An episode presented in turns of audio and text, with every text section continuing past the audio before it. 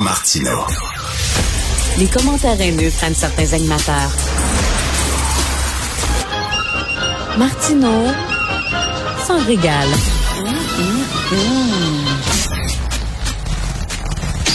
Alors, en 2023, le Canada va être le premier pays au monde à obliger les fabricants de cigarettes à imprimer un message anti-tabac sur chaque cigarette. C'est pas suffisant d'avoir une langue dégueulasse avec des pustules, quelqu'un avec un trou dans la gorge, une femme en train d'agoniser sur le paquet. Là, on va avoir un message, un avertissement sur chaque cigarette. On pense, c'est pas encore arrêté, mais on pense une phrase comme du poison dans chaque bouffée.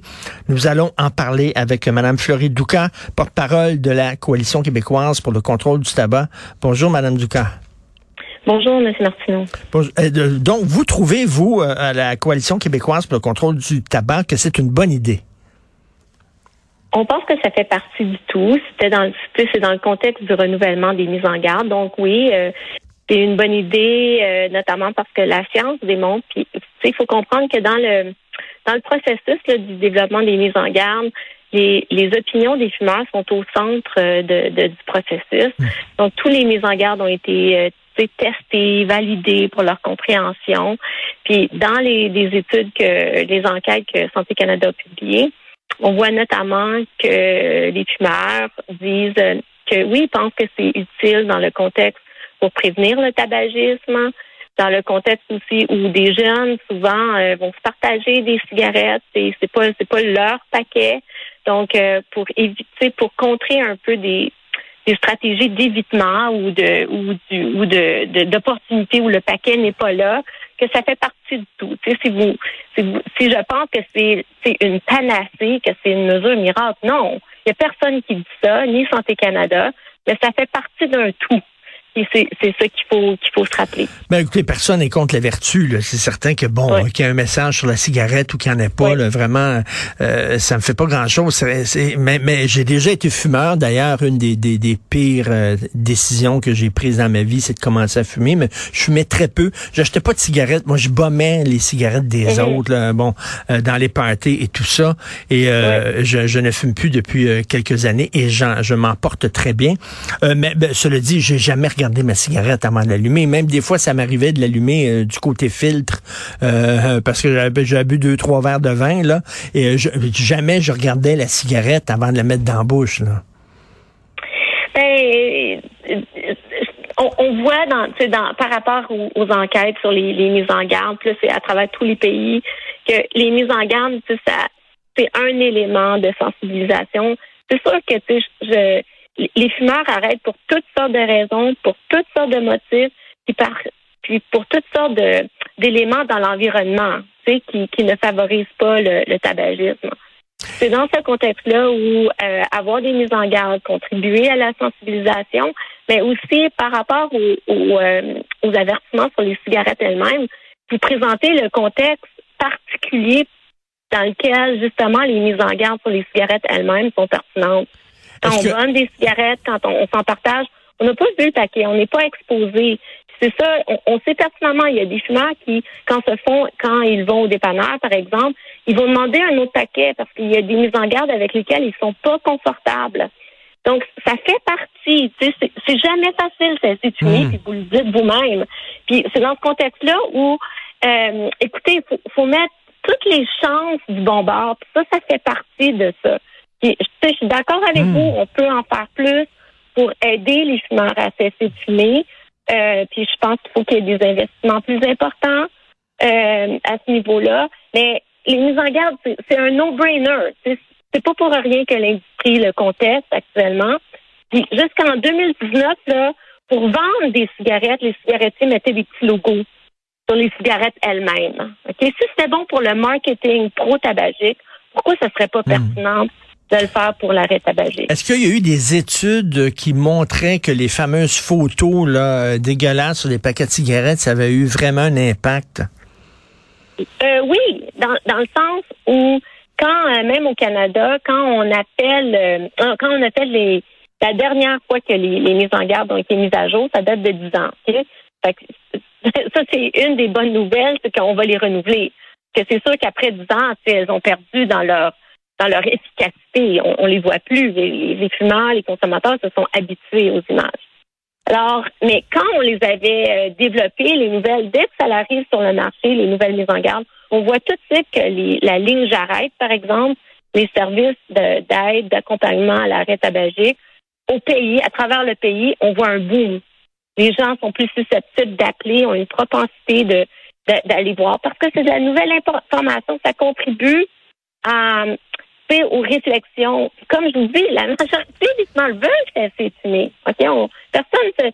Mais des fois, ça prend un petit, tu sais, la, la goutte fait déborder le vase qui va pousser à l'action, qui va ben, motiver. Parce que c'est une dépendance extrêmement forte. Je raconte souvent cette histoire-là, puis je vais vous la raconter. Euh, euh, euh, la grande amie de ma femme était une grande fumeuse. Elle, elle agonisait d'un cancer de poumon sous une tente d'oxygène. Son père allait la voir, pleurait.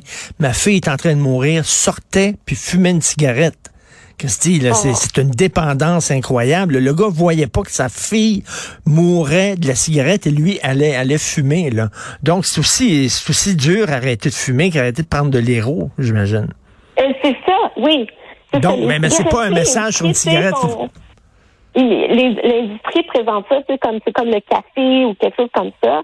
On est dans un autre monde. Comme vous le dites, c'est au niveau de ceux qui travaillent au niveau des dépendances, là, en termes de, de d'addiction, c'est comparable à celle de l'héroïne. Donc, la, la, cigarette, c'est le véhicule parfait pour générer puis entraîner une, dépendance à la nicotine.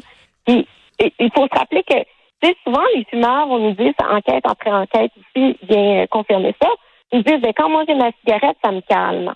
Okay? Je fume pour, euh, pour contrôler mon anxiété, pour, euh, pour être moins stressé. Puis, c'est une des façons que, que, que, que, ceux qui sont accros à la nicotine trouvent pour comme se trouver un élément positif à cette, à cette dépendance-là. En fait, la dépendance fait qu'on veut assouvir, on a besoin d'un hit de nicotine. Puis c'est ça, c'est comme on déstresse parce qu'on a atteint notre petit buzz de nicotine. Donc, c'est comme il faut se rappeler, puis vous avez dit quand on a commencé, c'était une des, pires décisions que vous avez faites. Mais tu dans le fait, c'était, c'est souvent pas une décision, c'est le contexte qui se portait à ça.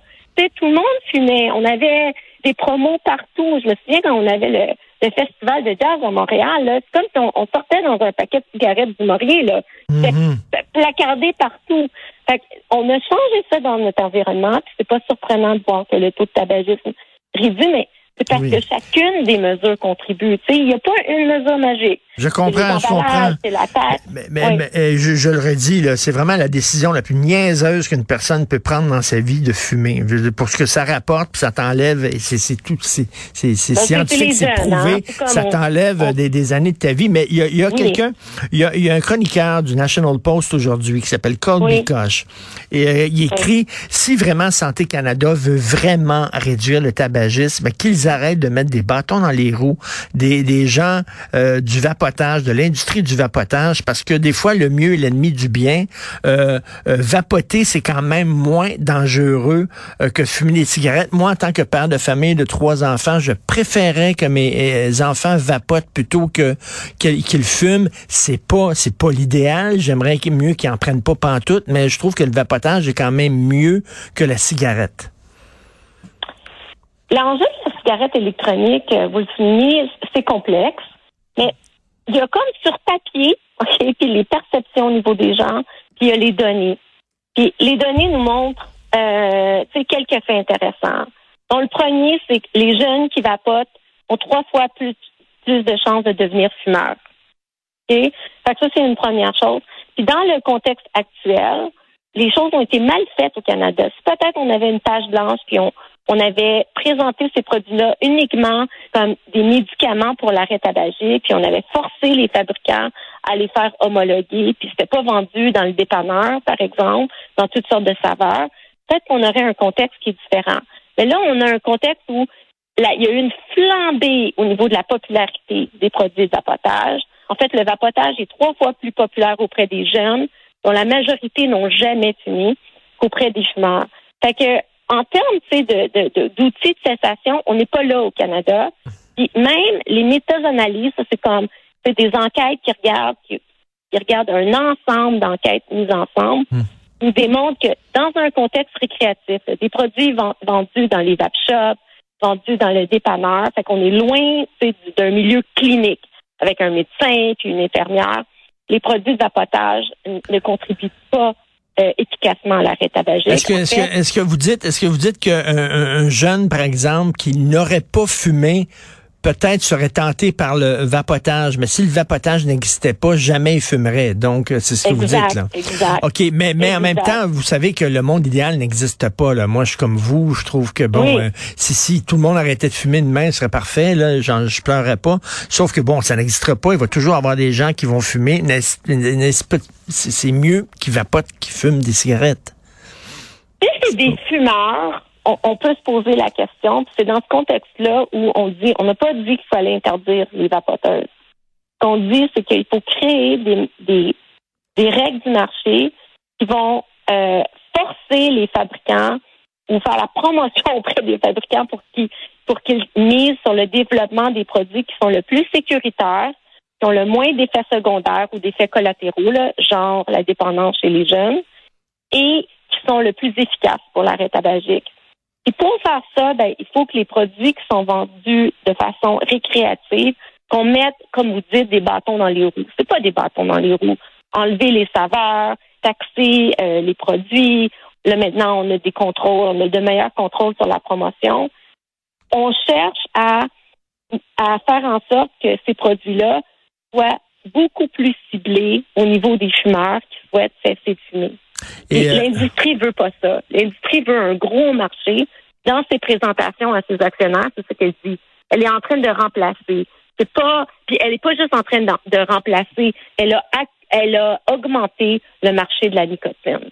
Et euh, Mme Ducas, en terminant, est-ce qu'il y a un autre danger aussi, c'est le cholestérol? Est-ce qu'on devrait mettre des avertissements sur chaque frite au McDo? Eh ben moi, je suis pas. Euh, écoutez, moi, j'ai, tu sais, j'ai mon carré de table. Hein, on est une coalition. Fait que moi, je, je me concentre sur les enjeux de tabac. Mais euh, fait que je, tu sais, je connais pas les, les, les données problématiques pour l'efficacité des mises en garde sur les frites. Mais je, sais que ça fait le, discours de, de l'étiquetage des autres produits. Euh, premièrement, c'est super répandu, répandu, hein, au niveau des médicaments, au niveau des pesticides. Euh, sais, en, fait, les, les, produits du tabac, c'était l'anomalie pendant longtemps. Puis là, on est en train de, de s'assurer que, que c'est plus réglementé comme des produits dangereux. Ben, qui sait, putain, euh, on va aller euh, peut-être euh, justement au restaurant l'auto, là, puis prendre notre frite, puis ça va être écrit attention, ne mangez pas, vous allez être gros ou il y a du cholestérol, c'est pas bon pour votre sang. On sait jamais. Mais bref, effectivement, j'espère que mes enfants ne fumeront pas, cela dit. je croise mes doigts. Merci beaucoup, Madame Floridouka. Merci. Merci, Merci. M. Bonne, bon succès pour le reste qui ici. Merci pour votre émission. Merci. Porte-parole de la Coalition québécoise pour le contrôle du tabac.